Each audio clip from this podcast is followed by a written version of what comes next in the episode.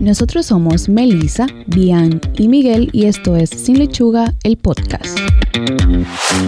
Bienvenidos a un nuevo episodio de Sin Lechuga, el podcast, tu dosis semanal de educación nutricional. En el día de hoy hablaremos sobre un tema muy interesante, sobre el desempeño y el deseo sexual. Explicaremos qué relación tiene el peso corporal, la alimentación y la nutrición en esto. Pero antes... En la semana pasada...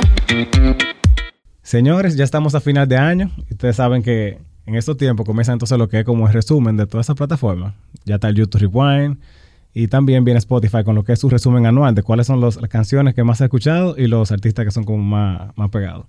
De los artistas que más, eh, más fueron escuchados en Spotify, hay una que yo sabía que iba a estar. Las otras dos yo en realidad no me lo imaginaba. ¿Esa niña ha revolucionado el mundo? Sí, no, este fue el año de ella. Bueno, verdad, yo no he dicho quién es todavía, pero ya... Yo creo que todo el mundo, la que acabó en los en los premios, en los últimos, en los AMAs, la que tiene muchas nominaciones en los Grammy, seguimos.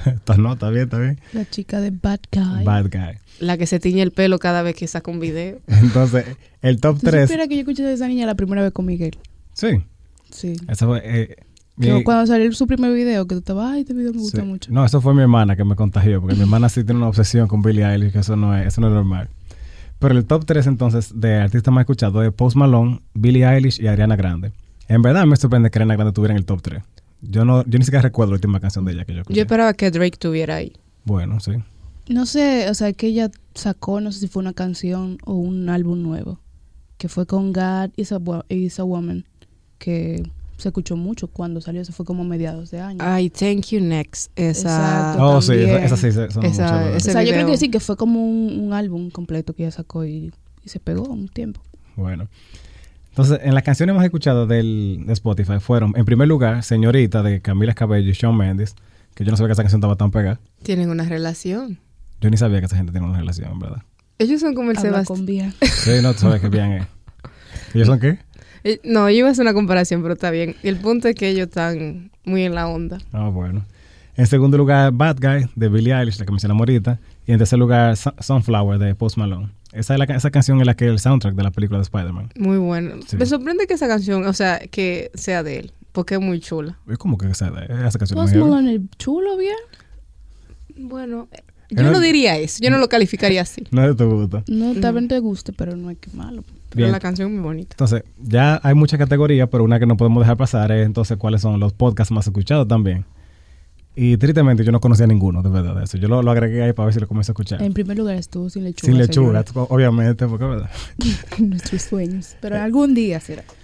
Entonces, el primer lugar está de Joe Budden Podcast, eh, My Favorite Murder y Hemiches Po- Hack. No sé cómo se, cómo se pronuncia ese tercero. Yo creo que tendríamos que averiguar de qué trata el tercero, porque Sí, los otros uno más o menos Más o menos puede tiene la idea, sí. Pero hay que buscarlo. Eh, una categoría que no, que no, como que no llamó mucho la atención, pero vale la pena resaltar, fue la canción más reproducida que no fue de esta década. Fue Bohemian Rhapsody. Obviamente por la película, pero me, lo- me lo encontré curioso. Eh, entonces, algo más que también sacó Spotify, además de las canciones que eran más escuchadas, es lo que tu experiencia musical, donde te, te presenta una lista, por ejemplo, de los podcasts más escuchados, que obviamente el mío es Sin Lechuga, en primer lugar. Yo- El mío también. Dime, Miguel, si tú no consumes lo que tú haces, tú tienes que revisar. No, no, por si acaso. Entonces, el, y también de los, de los, de los artistas que más escucharon. ¿Cuáles tú recuerdas que están en, en tu top, Melissa? Osuna. Ozuna. Yo te acompaño, hermana, pero el primero, el número uno fue Ricardo Arjona. Tiene sentido. El mío- Pero el mío sí me sorprendió. Como que yo me pasé el año escuchando Osuna. El mío en primer lugar era The Knox. Todo el que me conoce sabe que yo me dio una, Miguel obsesión, tuvo una obsesión con temporada de grupo. aficie con ese grupo. De The Knox, NF y Manuel Medrano. Los otros no recuerdo cuáles eran, pero yo sé que esos eran como los, los tres primeros. Oye, bien. Manuel Manuel Medrano. Medrano. Alguien está enamorado. Yo te, yo te digo a ti, la cosa que, que le hacen a uno decía en este podcast. Bien, entonces, eh, algo más es sobre los premios de, de Spotify que van a ser en marzo. Ya saben, volvemos a tener el poder, vamos a votar. No, es lo interesante es que aquí no es con votaciones. Los, Es eh, por la reproducción. solamente por la reproducción. O sea, ellos lo van a generar automáticamente y van a tirar cuáles son los ganadores. O sea, que si tú técnicamente quieres votar por un artista, tienes que Ponte a escuchar. escucharlo lo más que tú puedas. Bien. O sea que Spotify está revolucionando también la forma de tú elegir. O sea, en los Es premios. que realmente, si tú escuchas algo, es porque te gusta. A mí me parece mejor, porque si tú ves, por ejemplo, en esos premios, a veces tú ves, por ejemplo, la película más taquillera o algo así, y tú, o la película con mejor efecto, no sé, y son películas que tú nunca has escuchado, que tú ni siquiera viste en el cine ni viste el tráiler. Así es un poco mejor, porque es literalmente lo que la gente más consume, y es como, para mí es menos... Yo concuerdo contigo, o sea, es la mejor forma de tú demostrar el, el apoyo que se tiene hacia ese artista. Realmente sí. Entonces ya hablando del tema que mencionamos al inicio que íbamos a desarrollar en el día de hoy, que es el desempeño y deseo sexual y la relación que tienen con nutrición, vamos a iniciar con eso, qué relación existe entre estos términos. Y realmente es cierto que ciertas condiciones físicas que acompañan lo que es la obesidad pueden afectar lo que es el deseo sexual. Eh, algo que como un poco lógico quizás, o sea, como que tú ves una persona obesa, no creo que uno se lo imagine como con mucho deseo sexual o mucho desempeño sexual. O quizás eso es lo que entendemos. Pero eh, ya en cuanto a lo que dice la ciencia, es que eh, puede ocurrir que haya un, un, un impacto en lo que es el desempeño sexual. Sí, Un y- ejemplo, perdón, sí. no puedes hablar. No, y de hecho, como una de las cosas principales, o uno de los puntos que vamos a tratar, es lo que tiene que ver con la relación entre el índice de masa corporal y lo que es el colesterol alto. Exacto. Entonces, como Mi- eh, Miguel menciona, el colesterol alto hace que se acumulen placas en los vasos sanguíneos y esto puede que ralentice lo que es el flujo, el flujo sanguíneo de los genitales. Entonces, puede que dificulte o que haga que el orgasmo y la erección se vean afectados. Esto sucede más en hombres. Sí, obviamente. Sí, ese realmente se ve más relacionado a lo que son los hombres. Y del mismo modo, un alto índice de masa corporal puede también lo que es reducir los niveles de testosterona, que es la hormona que a menudo es conocida como la encargada del deseo sexual de una persona. Lo interesante es que el sobrepeso y la obesidad no solamente es un problema estético, como uno lo puede interpretar a simple vista, sino que también, como ya Melissa había comentado un poco, duplican el riesgo de padecer disfunciones sexuales. Las personas obesas son 25 veces más propensas a reportar problemas sexuales que aquellas que tienen un peso normal. Y eso, ¿sabes que Es un, un abordaje interesante, porque casi siempre que uno menciona lo que es la obesidad, piensa más en, por ejemplo, los problemas que son más tradicionales, como problemas de lipidemia, los problemas eh, que van muy asociados con lo que, es la obesi- lo que es la obesidad en general. También la falta de actividad física y eso, pero a veces uno no lo asocia con factores como lo que es el desempeño sexual. Y que no creo que nadie se siente a hablar de eso, así como... Sí, este tipo de temas no es tan como tan común en ese sentido. De hecho, otra de las de los problemas que tiene el, el hecho de estar, por ejemplo, en sobrepeso o obesidad es sobre algo que tal vez es como Es mejor que lo digas tú. ese mejor lo diga yo. es el hecho de que tener sobrepeso técnicamente disminuye lo que es el tamaño del pene o, o la formación de, de la piel y la grasa donde está la base.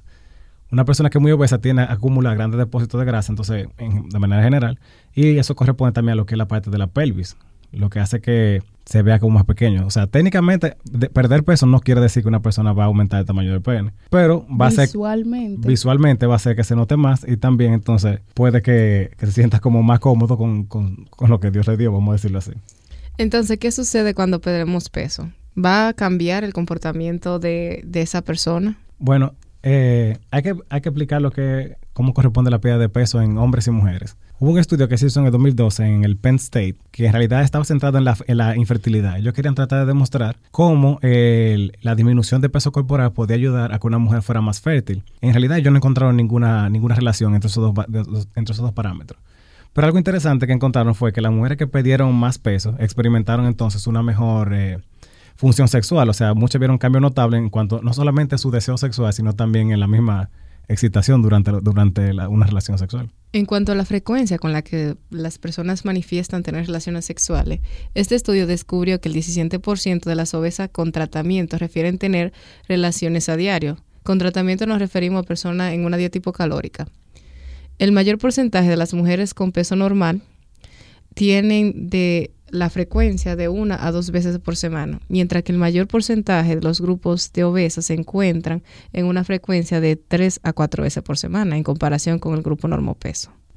Este mismo estudio eh, demostró que el mayor porcentaje de las obesas con tratamiento y obesas sin tratamiento refieren tener una relación que dura de 0 a 20 minutos, mientras que las personas con normopeso eh, refieren que duran de 21 a 40 minutos en el acto.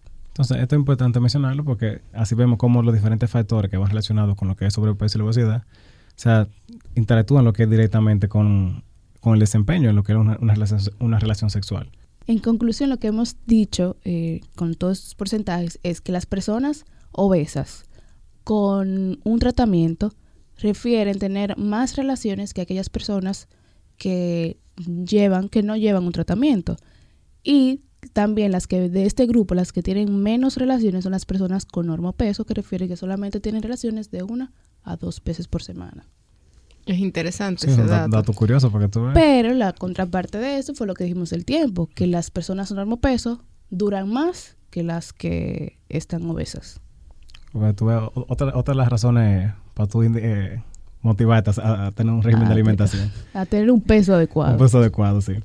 Entonces, estas informaciones que hemos dado hasta ahora en realidad van muy orientadas a lo que es el sexo femenino. Pero de igual manera, eh, los hombres se pueden beneficiar de lo que es eh, básicamente perder, perder, peso. Uno de los estudios que nosotros eh, analizamos afirmó entonces que de los hombres obesos que tenían difusión eréctil, una tercera parte de ellos pudieron curar su problema de rendimiento y simplemente hacer cambios en el estilo de vida y también lo, lo que es perder peso. En este sentido, otro estudio también afirmó que el ejercicio combinado con una alimentación balanceada puede ayudar a los hombres a evitar tener niveles bajos de testosterona. que fue lo que mencionamos ya anteriormente, que es lo que está relacionado básicamente con... Es la hormona de desempeño sexual. Ah, exacto, el, el desempeño sexual. Bien, entonces otro factor que no podemos dejar eh, de decir es básicamente cuál es la conexión que existe entre el cuerpo y la mente. Cuando uno está perdiendo peso, pasa por muchos cambios, entonces, y estos básicamente trascienden lo que uno puede ver reflejado en la báscula o en las medidas que uno toma. También hay cosas que mejoran como lo que es la misma energía de la persona, a veces la persona tiene mejor ánimo, se siente más feliz, e incluso de que el hecho de que tenga más confianza, si se siente cómodo con lo que es su, con lo que su cuerpo. De igual modo, entonces el deseo sexual puede incluso hasta mejorar, da- dado estas eh, circunstancias. Claro, yo creo que la percepción corporal que tenga la gente va a influir mucho en cómo tú vas a, estar- o sea, la confianza que tú vas a tener al momento de tú tener relaciones sexuales. Porque como tú te ves y como otra persona te está viendo, puede influenciar en lo que es la mente. Y sabemos que todo el acto sexual, la mente tiene un poder muy grande. Claro, claro. O sea, si tú no estás cómodo en lo que tú estás haciendo, te aseguro que eso no lo va a disfrutar nadie, sea flaco, gordo, lo que sea. O sea que creo que el poder de la mente y cómo se ve la persona en ese momento es muy importante. Muy Y importante. cómo se siente, porque ante todo También. es cuestión de confianza. Si tú no te sientes cómodo, o sea, no Exacto. un Eso no es difícil. tanto como obesos o porque también puede influenciar lo que una persona con bajo Con peso. bajo infrapeso, sí es cierto. O sea que, que es como, o sea, es el peso corporal eh, adecuado para cada persona, que es lo que va a ayudar a ver cómo esa persona se desempeña No, en, o sea- en- en las relaciones. No, muy bien. Y como nosotros, o sea, lo que nosotros queremos dejar dicho es, obviamente todas las personas de todos los pesos, tamaños, formas, pueden tener vidas sexuales que sean activas y saludables. Lo importante es, es eso mismo, de cómo tú te ves a ti mismo, a ti mismo, y que tú te sientas contento con lo que tú ves. Pero entendiendo esto, es importante mencionar que hay varios estudios que sugieren que básicamente lo que es la función social, o sea, matrimonial de un individuo, así también como las relaciones interpersonales eh, y lo que es la calidad de vida en general, se puede ver afectada porque una persona tenga una imagen corporal negativa. Y eso es algo como que uno hasta cierto punto ha visto. Y como, como muy bien explicó Melissa, no necesariamente una persona que sea obesa, sino también una persona que tenga muy bajo peso. Muchas veces, por ejemplo, cuando el clásico, por ejemplo, cuando uno va a un grupo para la playa, por ejemplo, o sea, hay Incluso personas con normo peso que tienen una percepción corporal errónea también pueden verse afectadas por puede eso. haberse afectado, claro que sí. Entonces, esto afecta como todo lo que es todas las esferas de, de una persona, incluso lo que es el, funcionami- el funcionamiento sexual. Básicamente en lo que es desde el mismo deseo, la excitación y hasta el mismo orgasmo. Y pese a lo que uno pensaría, esto no son condiciones que son propias como de algún tipo de sexo en general. O sea, si tú eres hombre o mujer, esto te va a afectar de igual manera. Después de todo esto, la pregunta es, ¿cómo la nutrición puede ayudarnos en esta situación? Realmente no hay nada como específico como siempre hemos dicho, no hay nada como que te ayude como que esto es específico para esto o para aquello. Pero de forma general, la, la nutrición puede ayudar a lo que es ah, el- la mejora del, del desempeño sexual a través de una alimentación saludable, una alimentación variada y lo que es eh, actividad física. Pero de forma más específica se recomienda lo que es eh, una dieta mediterránea. que Una, es- una dieta basada con legumbres, arroz, exacto. carnes, frutas, hortalizas, hidratación, agua, agua ante todo. Realmente sí. Eh, como bien han mencionado, es básicamente eso, comer eh, variado, con- eh, consumir lo que son frutos secos, legumbres, aceite de oliva, eh, pescado y carnes, que las que recomienda la dieta es más carnes blancas que carnes rojas. rojas. No, y también resaltar lo que, como ya tú lo mencionaste, pero también no, no vale, no, no vale la pena resaltarlo, es el hecho de, que- de lo que es la actividad física. De hecho, uno de los capítulos que mencionamos eh, se traducía no solamente con la duración que una persona dura, sino también con el mismo desempeño, porque una persona que esté en mejor condición física, obviamente puede eh, rendir mejor, podemos decirlo así. Y en ese sentido también influye lo que uno también coma antes del acto, o sea, Sí, es difícil con una gestura de pizza, ¿verdad? exacto, mucho Una alcohol altura de lo que sea. Sí. O sea, como que... es complicado. o mucho complicado. alcohol y aunque el, el alcohol puede que influya a, a excitar a las personas, pero cuando se excede el, el- exacto. el- Funcionaría como un depresor y básicamente Exacto, ahí sí, haría, haría, todo lo contrario. haría todo lo contrario de lo que una persona espera. Oye ahora. Bien, en la primera temporada nosotros tuvimos un, epi- un episodio que se llamaba Alimentos afrodisíacos. Nosotros desmentimos muchos de los alimentos que podían o no mejorar lo que es desempeño sexual. Y aparentemente encontramos uno que Aparentemente se puede. encontramos uno que sí, porque hay un estudio que fue presentado en la página de Harvard que dice que los hombres que agregaron 60 gramos, o sea, aproximadamente como media taza, de nueces en su dieta diaria mejoraron varios aspectos de su vida sexual. Estos resultados fueron publicados entonces como en 2019 en la revista Nutrients, pero Harvard también le hizo eco a la publicación. O sea, es, este es un estudio reciente. Es un estudio señora. reciente, hace poco. Ya tú sabes que a raíz de eso, la compra y venta de, de la- de los frutos secos va a aumentar muchísimo después que la gente escuche el podcast. Ya sabemos lo que vamos a regalar señores. a los angelitos tiene que, que sean hombres. Cuando tuvo una gente que esté en la mesa comiendo su coquito y sus de- cosas. bueno, los investigadores que lo que hicieron en este estudio, para lo que, lo que estén curiosos de, lo, de más detalle, fue le pidieron a 83 hombres sanos que siguieran una dieta tra- tradicional del estilo ya occidental, sin nueces, o una dieta occidental eh, que también incluyó 60 gramos entonces de, de nueces, de diferentes tipos de nueces como almendras, avellanas, e- etcétera. Y evaluó simplemente lo que fue la, la función sexual actual. Después de 14 semanas entonces, los hombres en el grupo de las nueces informaron una mejora en la función sexual con el deseo y la calidad de los orgasmos en comparación con los del grupo control. Y ustedes saben que vamos a regalar a los hombres que sean nuestros angelitos. Melissa. Nueces. nueces y frutos secos. Sí, también es importante mencionar que nunca estuvo claro en el estudio de cuál cosa, qué de las nueces fue lo que ayudó a, lo- a los hombres, pero ellos sugirieron que básicamente como las grasas y los antioxidantes que son propios de las nueces fueron lo que pudieron ser un factor importante. Interesante. Deberíamos replicar ese estudio en República Dominicana a ver qué dicen. Yo me imagino a los hombres comiendo aquí de que nueces para mejorar su desempeño sexual. No, yo te digo, tú vas a ver. Nada, señores, después de aquí, cuando termine de escuchar el episodio, váyanse para el supermercado y cómprese sus nueces, haga ejercicio, coma saludable y Hidrátese eso, bien. hidrátese bien y eso le ayudará a mejorar su desempeño sexual. No sucumba a ningún exceso y sea feliz en la vida. Hemos llegado al final de este episodio. Recuerda seguirnos en nuestras redes sociales como Sin Lechuga RD en Instagram y Facebook y en la plataforma de podcast de su preferencia. En la descripción del episodio podrán encontrar las fuentes bibliográficas que utilizamos para desarrollar el tema de hoy. Y al igual que las dietas, empezamos de nuevo el próximo lunes. Bye. Bye. Este episodio llega a ustedes gracias a Hillary Nutrition.